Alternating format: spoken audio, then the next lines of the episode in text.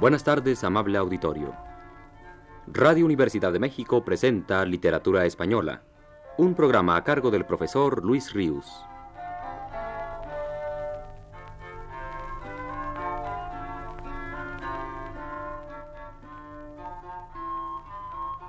Las novelas ejemplares de Miguel de Cervantes Saavedra.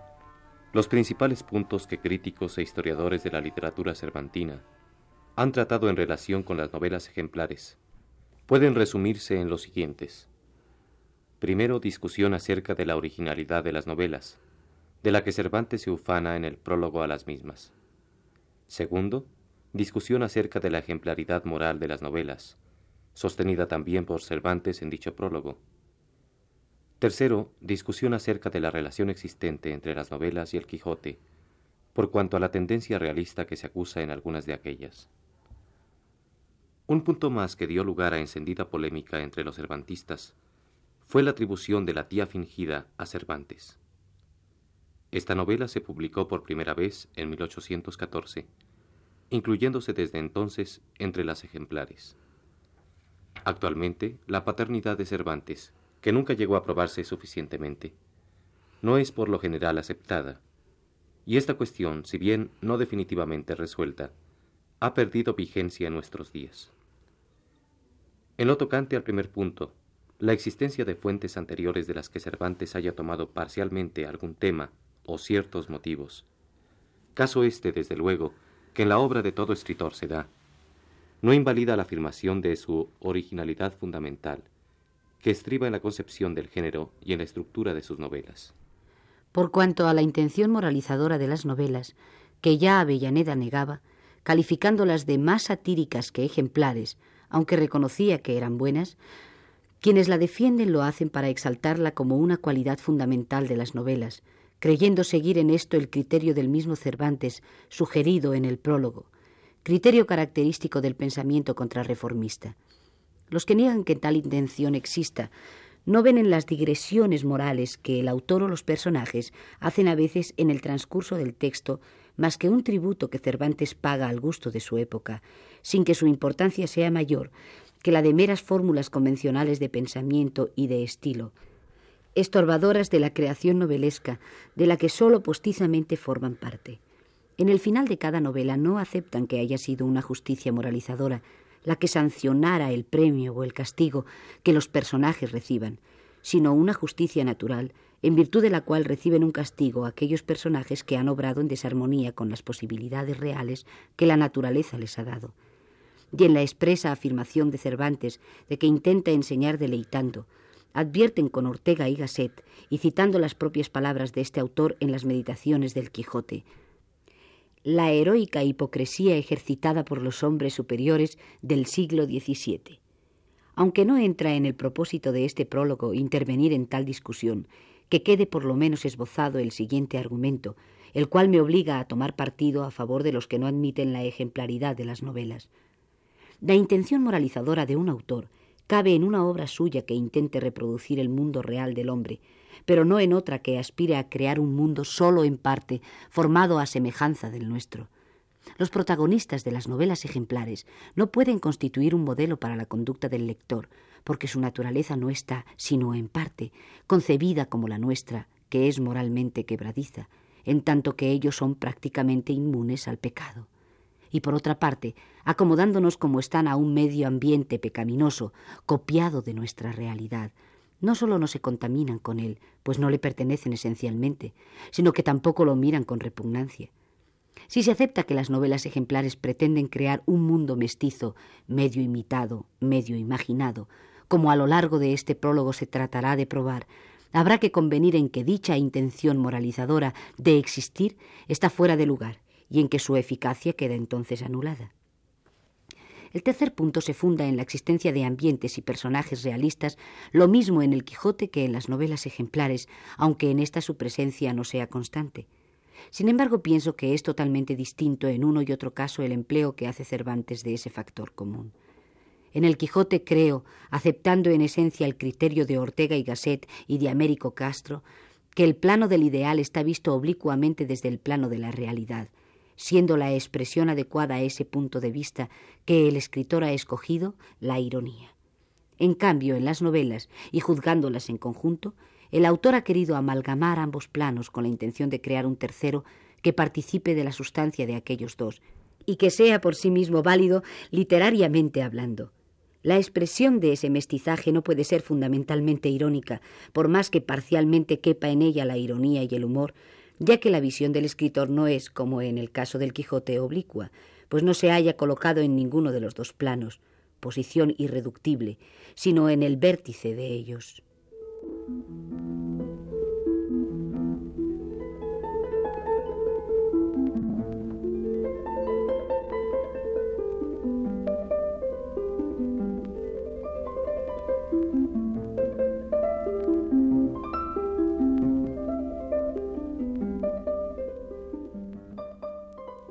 Es precisamente a la concepción literaria de las novelas ejemplares, en sus trazos más elementales, a lo que me referiré enseguida. Cervantes está seguro de poseer como escritor una facultad importante, la de invención. En más de una oportunidad se alaba de ella. Así en el viaje del Parnaso, oye que el dios Mercurio le dice, y sé que aquel instinto sobrehumano que de raro inventor tu pecho encierra, no te le ha dado el padre Apolo en vano. Unos cuantos versos más adelante, el mismo Dios vuelve a apellidarlo de igual manera. Pasa, raro inventor, pasa adelante. Y en otro momento de su viaje, ya no atribuyendo recatadamente el juicio a tercera persona, sino aplicándoselo a sí mismo con toda desenvoltura, afirma. Yo soy aquel que en la invención excede a muchos. Para concluir sentenciosamente, y al que falta en esta parte, es fuerza que su fama falta quede. Cervantes, pues, no se queda corto al pregonar esa potencia inventiva suya. Y tanto más digno de destacar es el valor de esa afirmación que repetidamente hace, cuanto que él no fue muy dado a la propia alabanza, o a lo menos tuvo una conciencia bastante clara de sus limitaciones. Sabido de todos es el terceto aquel también del viaje del Parnaso, en el que reconoce el poco vuelo de su verso. Yo que siempre trabajo y me desvelo por parecer que tengo de poeta la gracia que no quiso darme el cielo. Sobre ese poder suyo de invención parece poner un acento cuantitativo cuando en una parte del prólogo a las novelas ejemplares dice y satisfecho el deseo de algunos que querrían saber qué rostro y talle tiene quien se atreve a salir con tantas invenciones en la plaza del mundo a los ojos de las gentes pero no se podía tratar en su caso de llamar la atención por la fecundidad de su pluma, pues sus obras eran pocas y sin esperanza ya de aumentarlas mucho en lo futuro a causa de su avanzada edad. Tenía sesenta y seis años cuando publicó las novelas ejemplares. Al hablar de tantas invenciones, sólo podía referirse a la riqueza de acontecimientos que cada una de sus novelas proporcionaba al lector, que en aquel tiempo no buscaba en la lectura otra cosa con más avidez. Es este un punto en que la concepción novelesca cervantina coincide con la sensibilidad tan abierta a la relación fabulosa que su época posee. La creación literaria se asienta en la invención de sucesos, lo cual implica que éstos han de poseer un alto valor por sí mismos.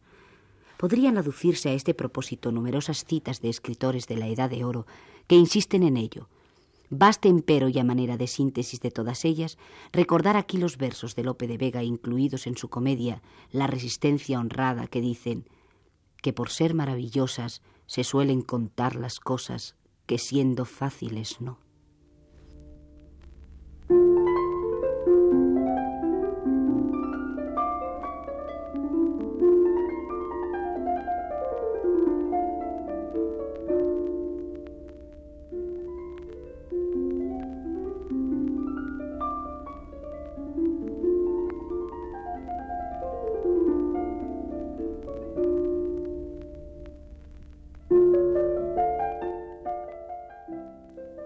Encuentra Cervantes en el tema del amor la materia propicia para darle, casi sin freno, las múltiples formas que su imaginación podía concebir, legitimadas por la condición misma del amor, desaforada e imprevista.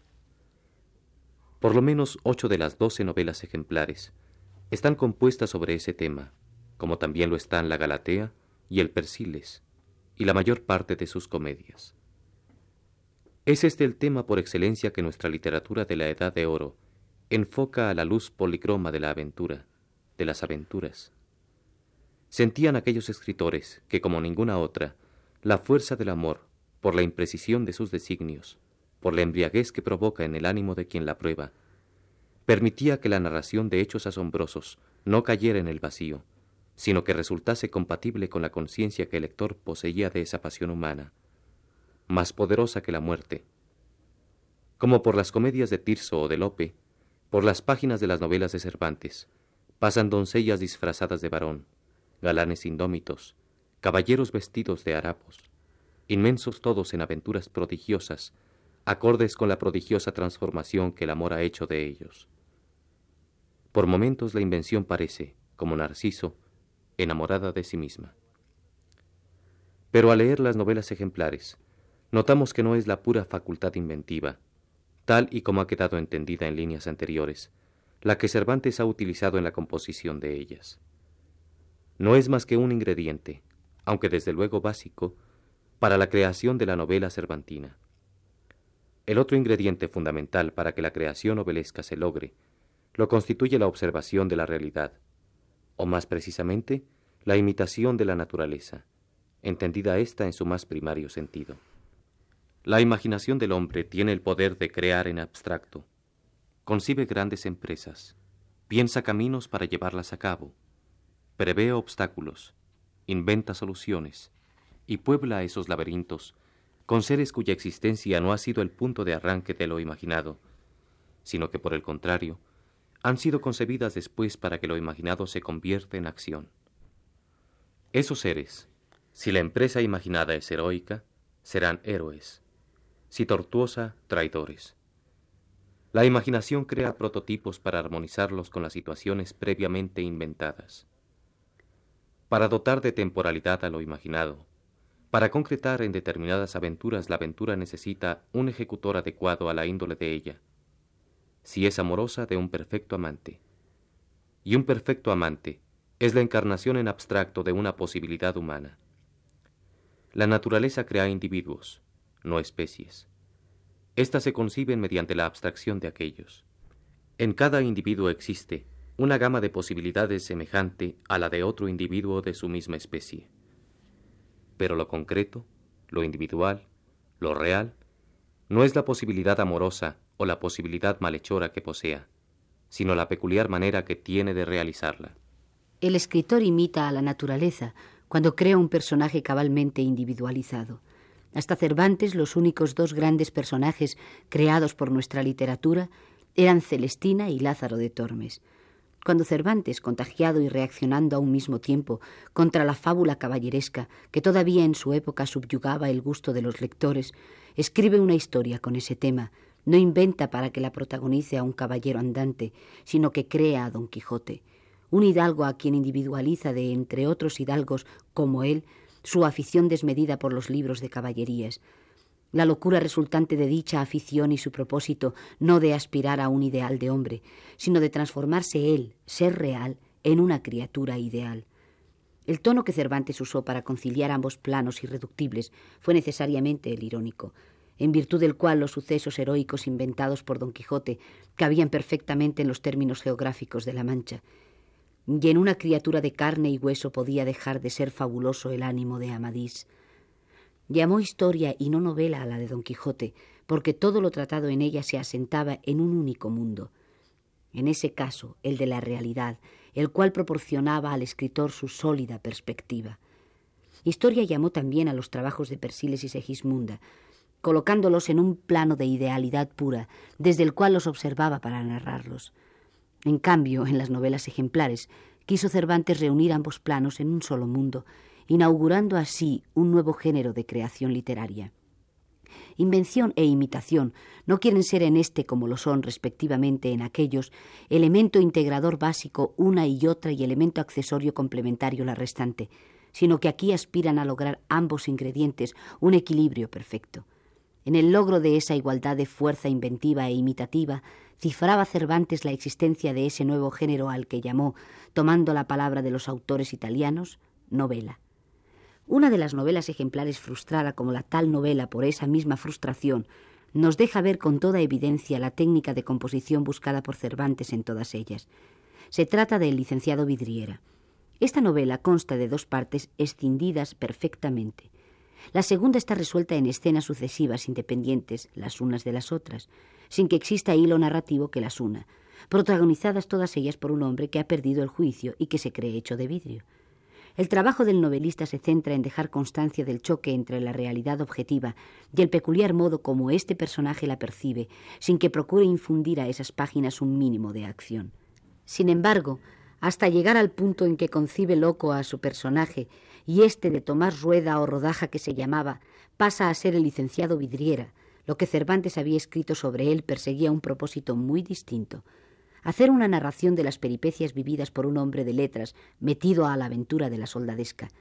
Y en efecto, toda la primera parte de esta novela es una escueta narración de sucesos protagonizados por este personaje en su paso por varios países, desde que sentó plaza de soldado, sin que él ni ninguno de los personajes secundarios que en la novela aparecen alcancen a perfilar rasgos propios, desdibujándoselos a nuestros ojos la celeridad del torrente narrativo que los empuja a una incontenible acción externa.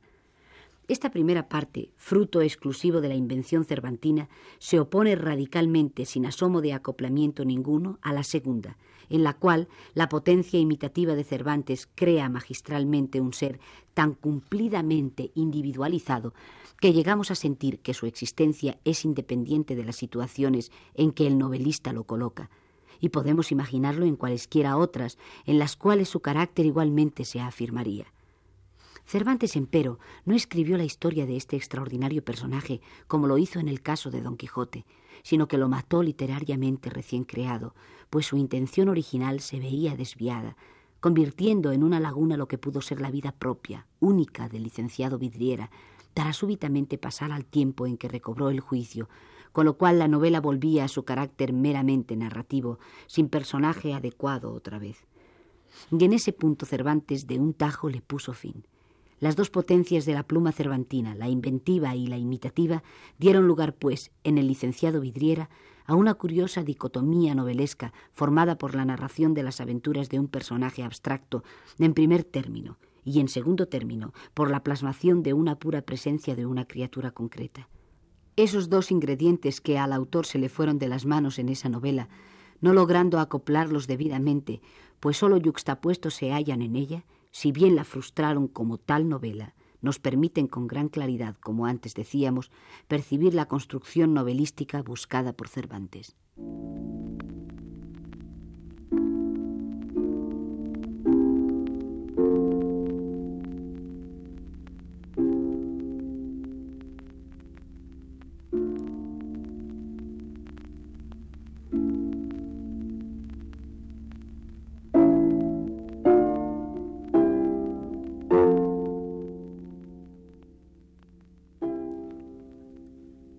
Donde dicha composición se encuentra mejor lograda es tal vez en la gitanilla, la ilustre fregona, el celoso extremeño y rinconete y cortadillo.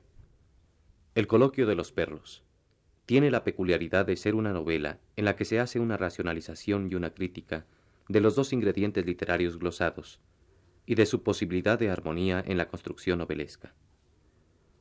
En una parte del coloquio le dice Cipión a Berganza, y quiero te advertir de una cosa, de la cual verás la experiencia cuando te cuente los sucesos de mi vida, y es que los cuentos, unos encierran y tienen la gracia en ellos mismos, otros en el modo de contarlos. Quiero decir que algunos hay que aunque se cuenten sin preámbulos y ornamento de palabras, dan contento. Otros hay que es menester vestirlos de palabras y con demostraciones del rostro y de las manos, y con mudar la voz, se hacen algo de nonada, y de flojos y desmayados se vuelven agudos y gustosos. Esto es, acepta la validez de la pura narración de sucesos, considerando que éstos, cuando son extraordinarios, son estéticamente autosuficientes y están exentos de la necesidad de que una presencia humana los modifique sustancialmente, invención, al tiempo que ve una absoluta necesidad de este sello individual modificador para que un acontecimiento anodino no de los que concibe la imaginación en libre vuelo, sino de los que por ciento se ofrecen en la experiencia cotidiana, cobre asimismo un valor estético definitivo, imitación. El acoplamiento de esas dos posibilidades como meta ideal de la construcción novelesca queda sugerido cuando, ante las críticas que Berganza endereza contra las novelas pastoriles, por ser sus protagonistas falsos pastores y los acontecimientos que narran, cosas soñadas y bien escritas para entretenimiento de los ociosos y no verdad alguna, Cipión le recuerda, Mírate los pies y desharás la rueda, Berganza. Quiero decir que mires que eres un animal que carece de razón, y si ahora muestras tener alguna, ya hemos averiguado entre los dos ser cosa sobrenatural y jamás vista. Y el coloquio termina dejando planteada esa cuestión, y legitimando esa dualidad de ingredientes novelescos, siempre que el escritor sea capaz de componerlos adecuadamente. El acabar el coloquio, el licenciado y el despertar el alférez fue todo a un tiempo, y el licenciado dijo, Aunque este coloquio sea fingido, y aunque haya pasado, Paréceme que está tan bien compuesto que puede el señor alférez pasar adelante con el segundo. Con ese parecer, respondió el alférez, me animaré y dispondré a escribirle, sin ponerme en disputas con vuesa merced si hablaron los perros o no. A lo que dijo el licenciado, Señor alférez, no volvamos más a esa disputa. Yo alcanzo el artificio del coloquio y la invención y basta. Vámonos al espolón a recrear los ojos del cuerpo, pues ya he recreado los del entendimiento. Vamos en buena hora, dijo el alférez. Y con esto se fueron. Esta concepción cervantina de la novela constituyó el modelo para los autores de la Edad de Oro que cultivaron después de él tal género. Entre otros, Lope de Vega, Alonso de Castillo Solórzano, María de Zayas y Sotomayor, etc. Convendría quizá concluir diciendo que dicha concepción no sobrevive en la novelística contemporánea, la cual en términos generales se halla escindida en las dos grandes corrientes que Cervantes quiso integrar en sus novelas. Invención e imitación, si bien expresadas como es natural de muy distintos modos que en el siglo XVII español, prácticamente divorciadas una de otra, son las raíces irreconciliables cada vez más complejas en su aislamiento de las novelas de nuestro tiempo. Por eso las novelas ejemplares pueden parecer a algunos ingenuas. Sin embargo, tal vez en un futuro no necesariamente lejano, el lector y el escritor de novelas vuelvan a sentir como Cervantes lo sintió, la necesidad de amalgamar en una sola, desarrollándolas con la misma intensidad, las potencias imaginativa e imitativa, humanas por igual, sin que sienta vergüenza de amar el vuelo libre de la primera, que parece desatender los problemas históricos del hombre, ni se crea en el deber, hoy de tono tan excesivamente cívico y carácter tan testimonial, de más que imitar, delatar la realidad interna y externa del hombre, a lo que ahora se aferra la novelística más estimada.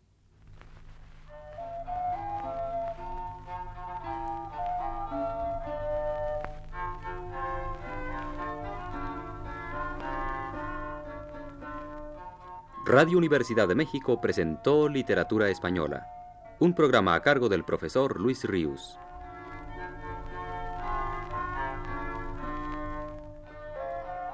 En una intervención especial, escucharon ustedes las voces de Aurora Molina y Claudio Obregón. Agradecemos su atención y les invitamos a escuchar el siguiente programa de la serie el próximo viernes a las 18 horas.